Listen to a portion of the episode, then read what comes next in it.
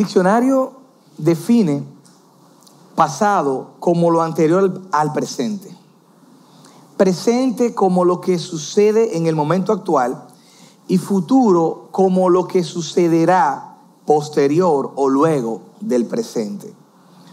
No hay que dar mucha explicación para desglosar estos conceptos, pero creo que es importante que hagamos una parada para ver en nosotros, como hijos de Dios, la connotación de estos tres tiempos en nuestra vida como cristiano.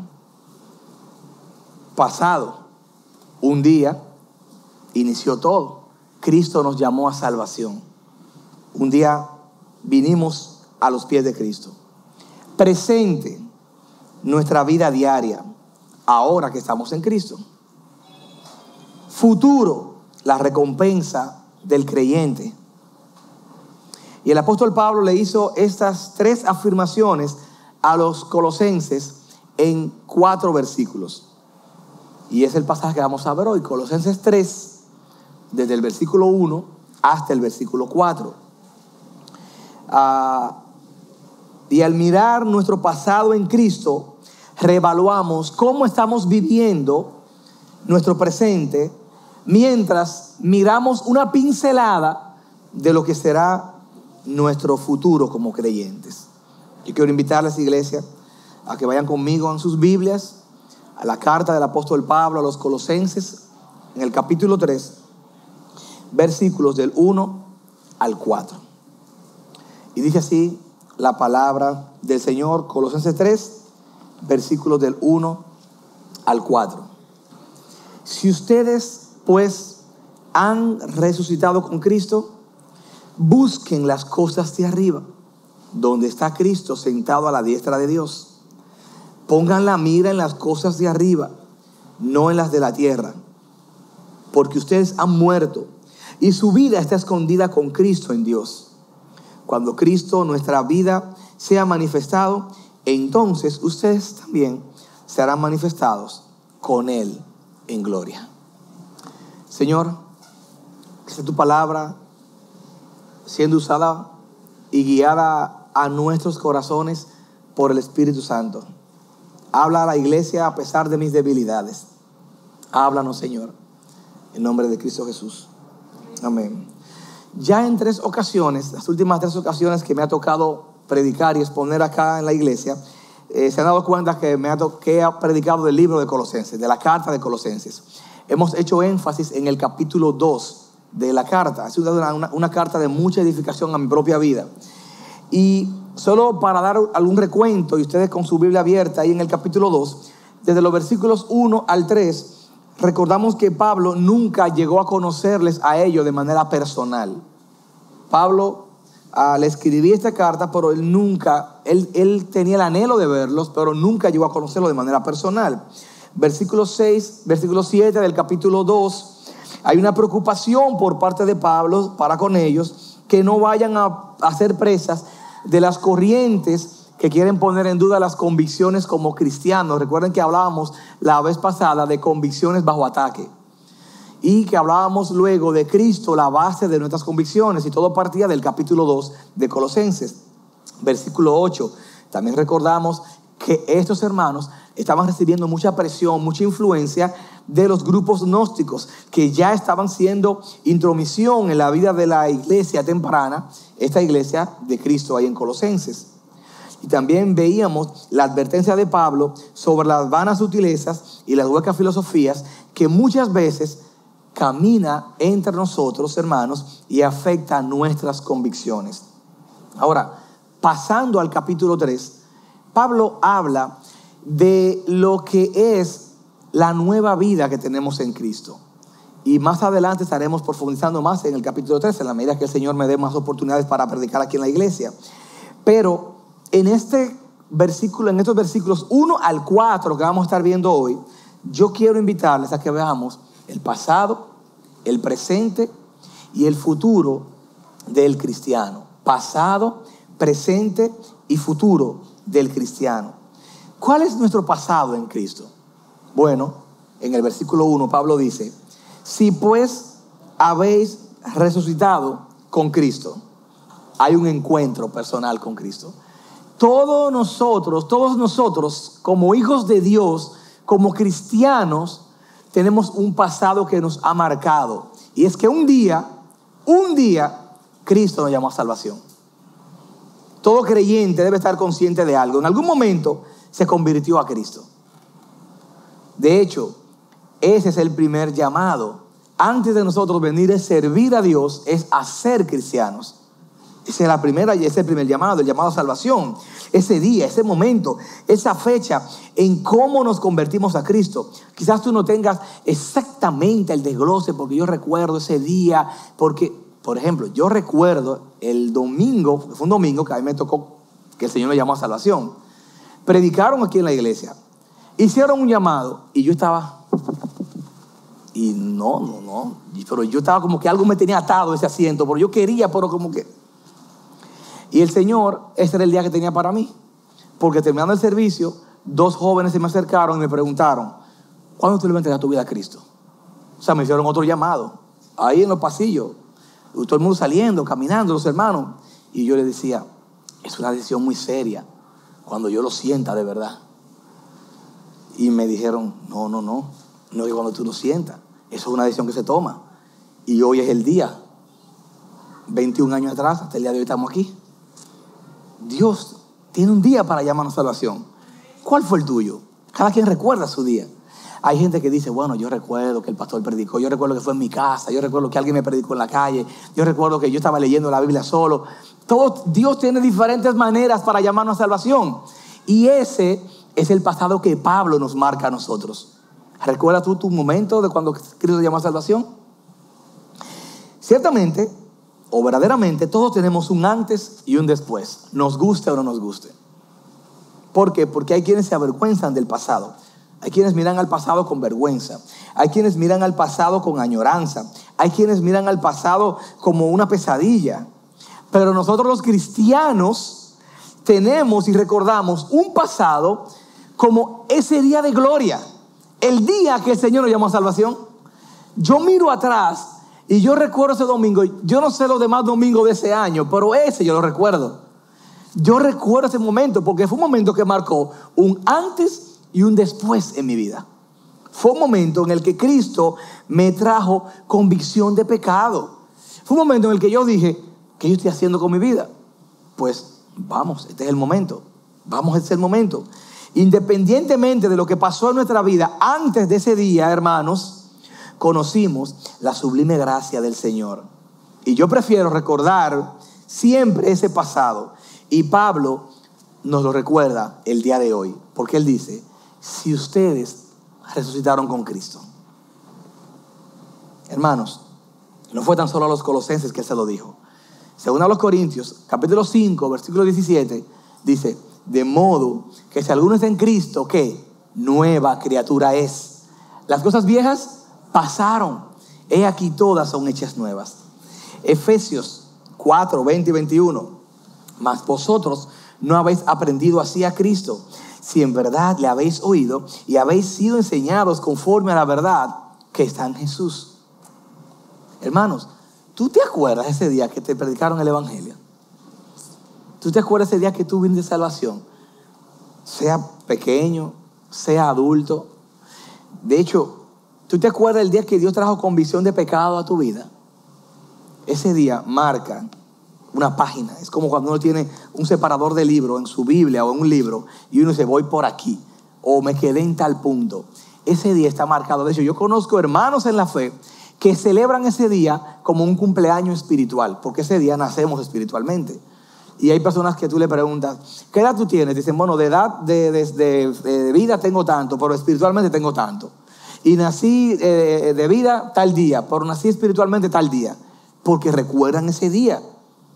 Pablo dice, si pues habéis resucitado con Cristo. Yo estudié cuando era muchacho en un colegio donde la directora era bastante. Y a veces uno cuando salía del colegio se emocionaba en el camino y pasaban ciertas situaciones que la, la, sociedad era más moral en los años 90 sí, hermanos, en los años 90, aunque yo nací en los 80, por si acaso. Pero ah, pasaban cosas fuera del colegio que la gente decía, pero esos no son los estudiantes de tal sitio. ¿Y cómo nos identificaban? Por el uniforme. Entonces los vecinos iban allá al colegio y decían a la directora, ahí los estudiantes suyos, camino a la parada del autobús, ahí estaban diciendo unas palabras, no éramos cristianos en esa época. O estaban haciendo tal o cual cosa.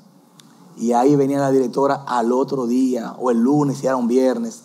Me cuentan, nunca decía quién era, me cuentan que hay un grupo de estudiantes del centro y un discurso. Pero ella decía algo. Usted es estudiante del centro, dentro y fuera del centro. Usted representa su institución dentro y fuera de ella, decía la directora siempre. Y estudiando este pasaje de Colosenses, me vino a la mente esa ilustración, porque Pablo dice a ellos, si ustedes pues han resucitado con Cristo, en otras palabras, ustedes son siempre cristianos. Ese es el punto de partida para una conversación entre dos cristianos. Si somos cristianos, entonces vamos a tener un amparo. Es Cristo y su palabra. Todo lo que conversemos, por difícil que parezca, tiene un solo juez aquí. Y es la palabra de Dios. Entonces, si somos cristianos, vamos a hablar ahora bajo la premisa de Cristo. No vamos a venir a decir como que uno es impío o otro. No, si somos hijos de Dios, vamos a hablar como hijos de Dios. Es como cuando a uno le dicen, si tú eres hijo de fulano, eso como que no te luce. ¿Se entiende? Si tú estudiaste en esta universidad o eres de tal profesión, eso como que no es, eso como que no es a la altura de eso. Eso como que no va con tu familia. Pablo les eh, recuerda a ellos dónde está, quién es el punto de partida. Si pues habéis resucitado con Cristo. Entonces, eso nos lleva al primer, a este primer punto, nos, nos, nos lo recuerda, ese pasado. ¿Cuál fue en tu día, mi hermano?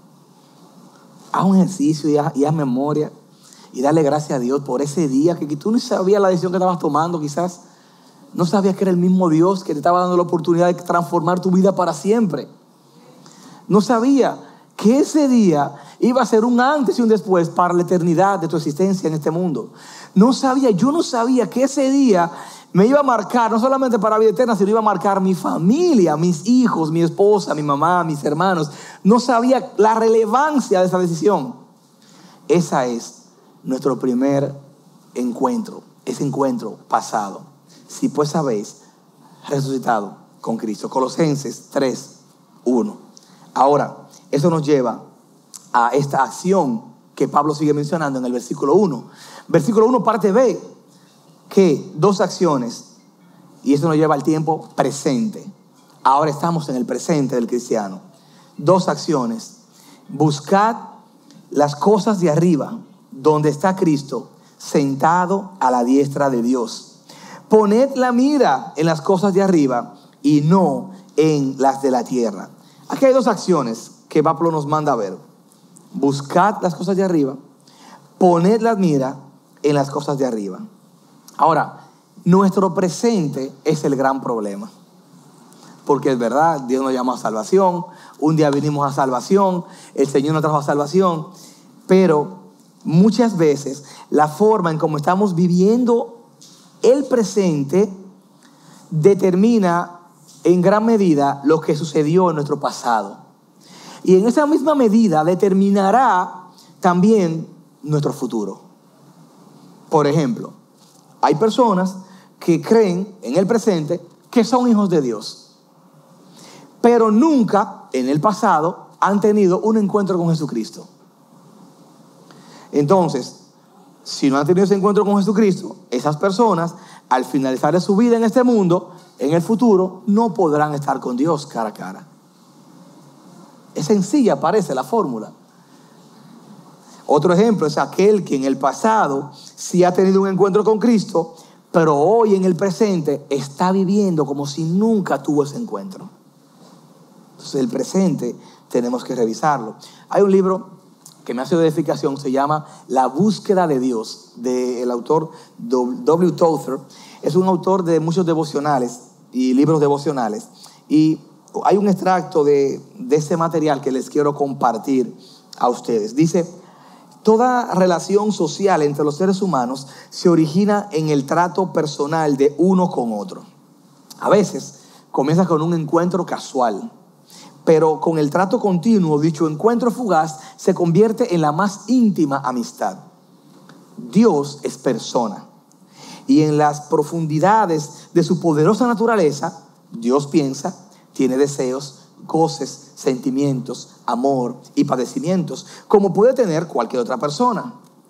Para darse a conocer a nosotros, se nos presenta como una persona. Conocemos esta relación personal entre Dios y el alma por medio de la conciencia que tenemos de ello y el estudio genuino de su palabra.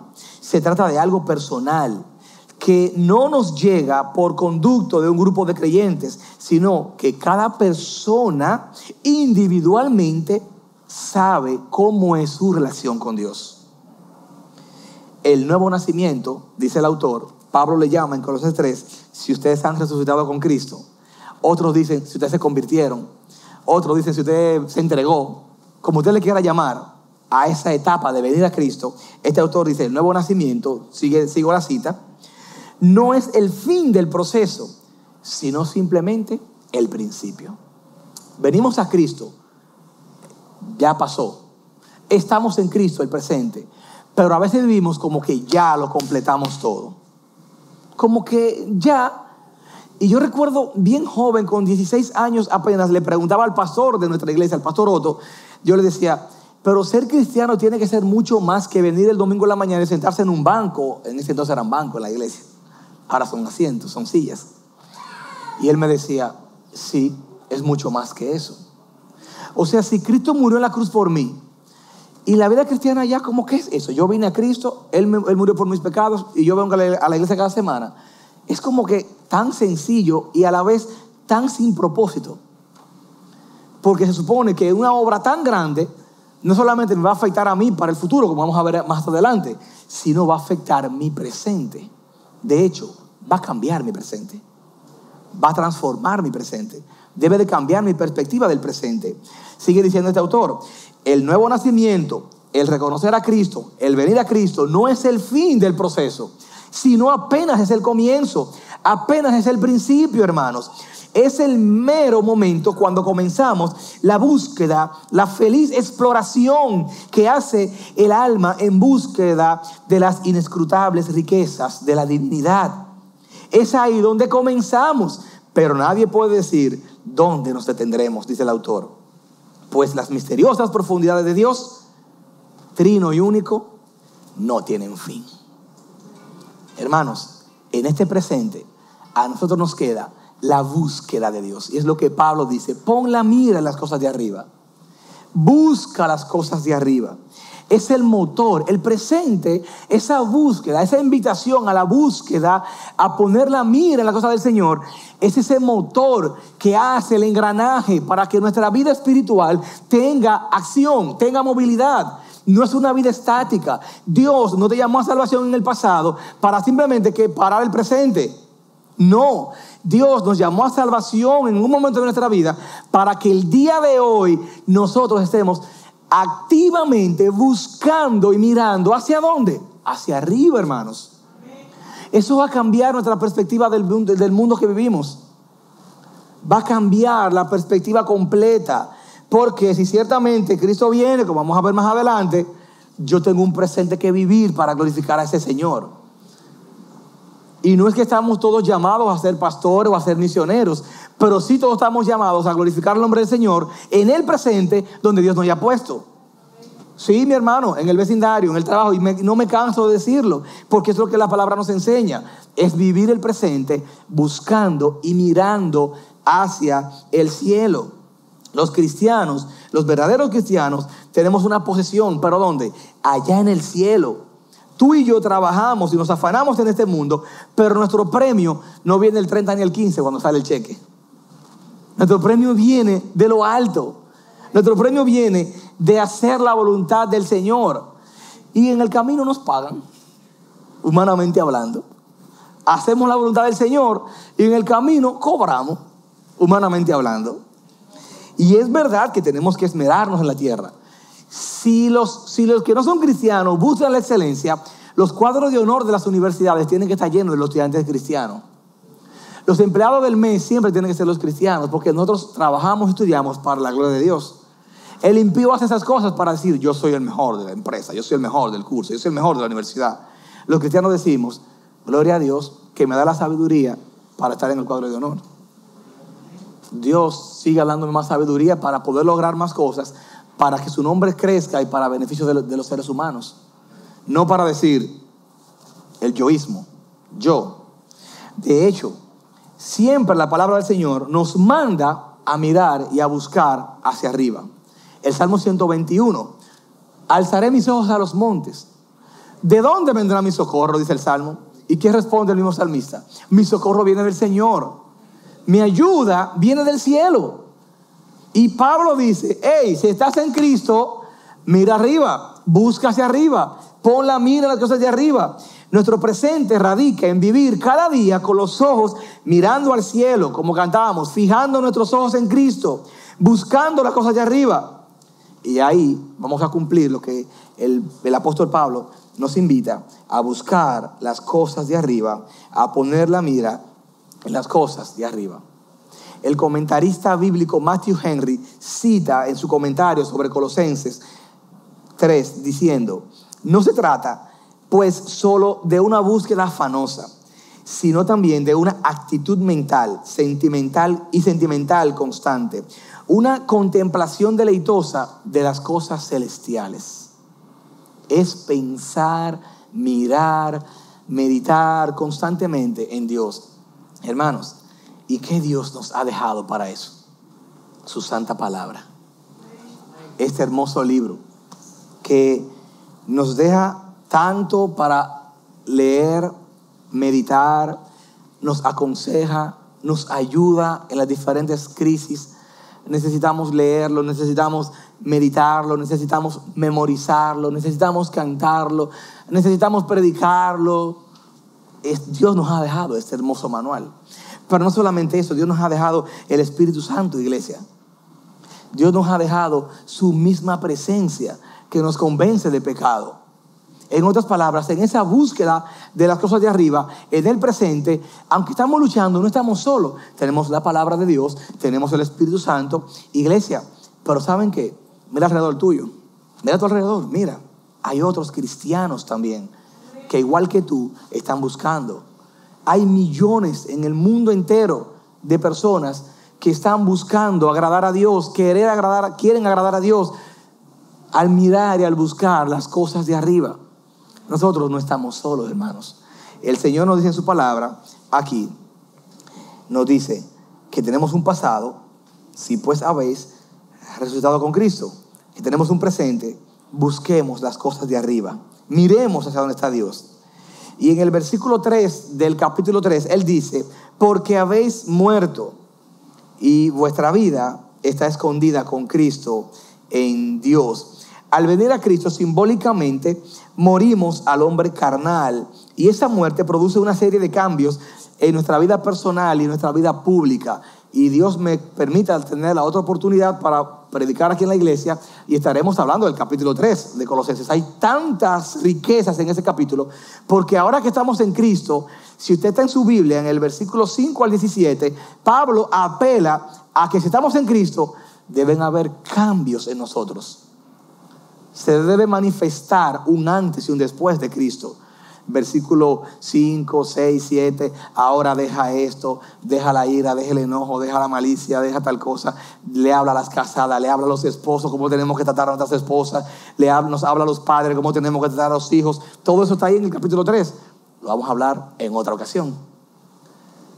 Pero el punto de partida es, si usted está en Cristo, si tú estás en Cristo, si aquí hay alguien que todavía no ha puesto su mirada en Cristo, al final del servicio yo le quiero extender la invitación. No una invitación a religiosidad, no una invitación a que usted se, se convierta en una religión, sino a que Cristo se vaya en su vida.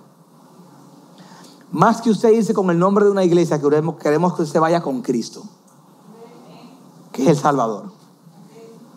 Cristo es el que ha marcado nuestro pasado y vivimos el presente buscando a ese Señor y Salvador. Por último, el futuro. Entonces, si tenemos un pasado, un presente, también hay un futuro. Y el futuro es una recompensa. Versículo 4, Colosenses 3, 4.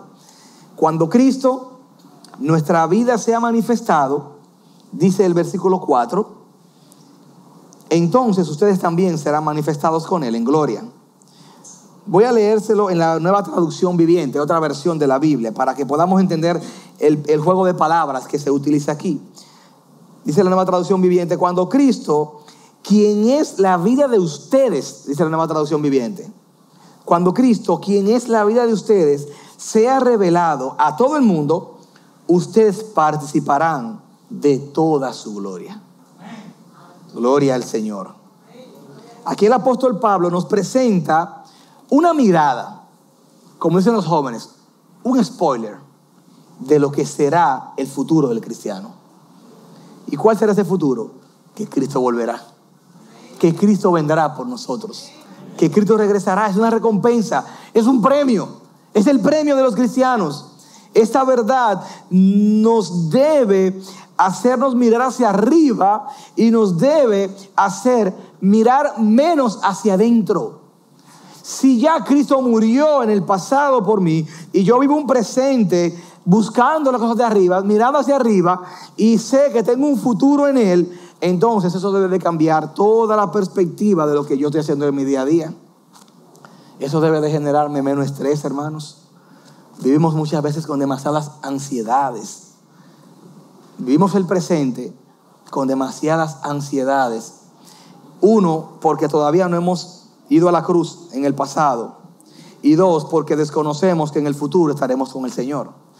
Yo no estoy diciendo con eso, ah, bueno, si es así, pues yo no voy a trabajar, ni voy a, ni voy a estudiar, ni voy a, ni voy a tener la vida que tengo. No, todo lo contrario. Este presente yo debo de vivirlo con todas mis responsabilidades que tengo apuntando a que en el pasado Cristo murió por mí en la cruz y a que en el futuro yo estaré con Él en la eternidad.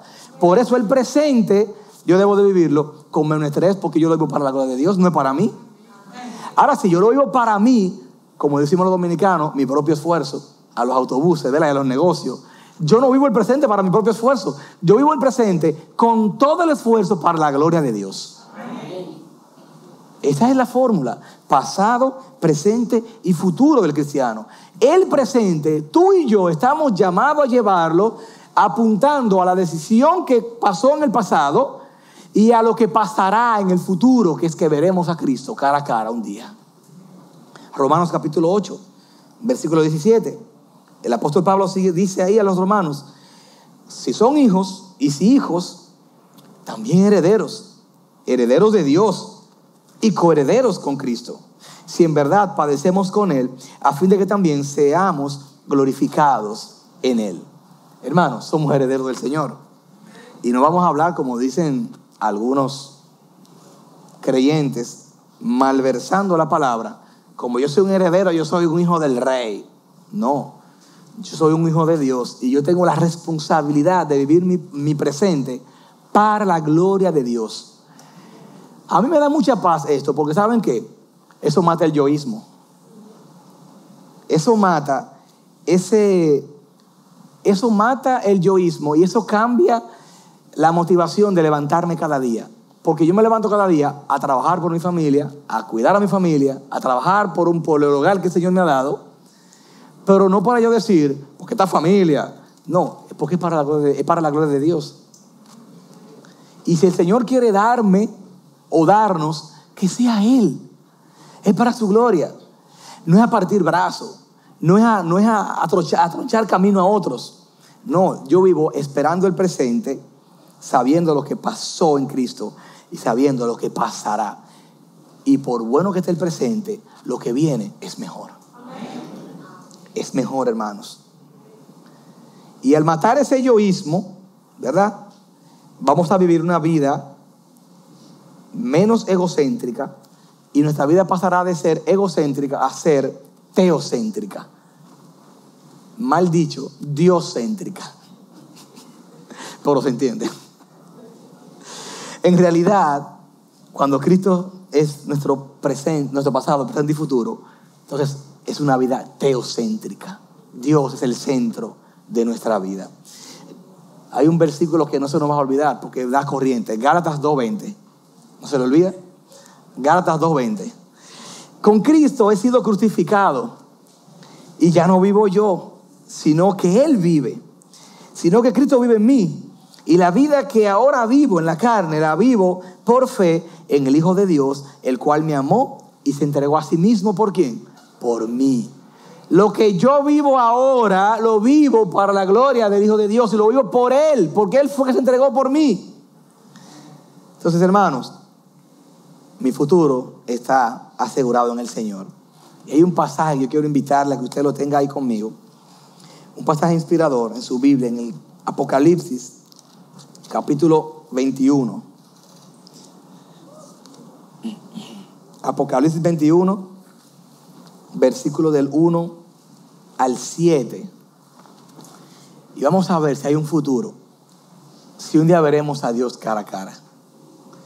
Entonces vi un cielo nuevo y una tierra nueva, porque el primer cielo y la primera tierra pasaron y el mar ya no existe. Y vi la ciudad santa, la nueva Jerusalén, que descendía del cielo de Dios preparada como una novia ataviada para su esposo. Versículo 3. Entonces oí una gran voz que decía desde el trono, el tabernáculo de Dios está entre los hombres y Él habitará entre ellos. Y ellos serán su pueblo y Dios mismo estará entre ellos. Versículo 4. Él enjugará toda lágrima de sus ojos. Y ya no habrá muerte ni habrá más duelo, ni clamor, ni dolor, porque las primeras cosas pasaron. Versículo 5, el que está sentado en el trono dijo, yo hago nuevas todas las cosas. Y añadió, escribe, porque esas palabras son fieles y verdaderas. Hermanos, un día veremos a Dios cara a cara y Dios enjugará toda lágrima de nuestros ojos. Dios mismo estará con nosotros cara a cara. Dios, yo abriré los ojos, tú abrirás los ojos y no tendremos que luchar con el pecado que me atrae, con los pensamientos. Estaremos frente a frente ante el trono de nuestro Señor Todopoderoso. Versículo 6 de Apocalipsis 21. Seguimos leyendo. También me dijo, hecho está. Yo soy el alfa y la omega, el principio y el fin. El que tiene sed, yo le daré gratuitamente de la fuente del agua de la vida. El vencedor heredará estas cosas. Y yo seré su Dios. Y él será mi hijo. Hermanos, un día estaremos frente a frente a nuestro Padre Celestial. Los cristianos tenemos un pasado si pues habéis resucitado con Cristo, en el presente, buscad las cosas de arriba. Poned las miras en las cosas de arriba. ¿Por qué? Porque Cristo, cuando sea manifestado, dice ese versículo 4, cuando sea manifestado, entonces vosotros seréis manifestados con Él en gloria. Sea que muramos, o sea que Él venga antes de que muramos, tenemos un futuro en Cristo Jesús. Iglesia, al final, ya algunas aplicaciones, al final de todo, tanto mi pasado como mi futuro deben hacerme vivir mejor mi presente. Si verdaderamente soy un hijo de Dios y sé hacia dónde voy cuando muera o antes de morir, entonces mi presente debe reflejar lo que yo digo creer de Cristo. Eso va a afectar mi presente. Para poder disfrutar las recompensas del futuro, necesitamos tener un encuentro con Jesucristo, como decía, como decía hace un momentico. Y por eso vamos a hacer esa invitación. Y si aquí hay alguien que todavía no ha tenido ese encuentro con Cristo, es un acto donde uno reconoce, donde yo reconozco mis pecados y reconozco que el único que lo puede perdonar es Cristo Jesús. Por eso yo quiero invitarte al final a que vengas a Cristo. Nuestro presente debe vivirse a la altura de ese encuentro pasado que tuvimos con Cristo. Podemos venir todos los domingos a la iglesia. Podemos hacer actos religiosos, pero si nunca damos el paso de entregar nuestra vida a Jesucristo, no vamos a tener un presente y un futuro conforme a lo que hemos escuchado en este día.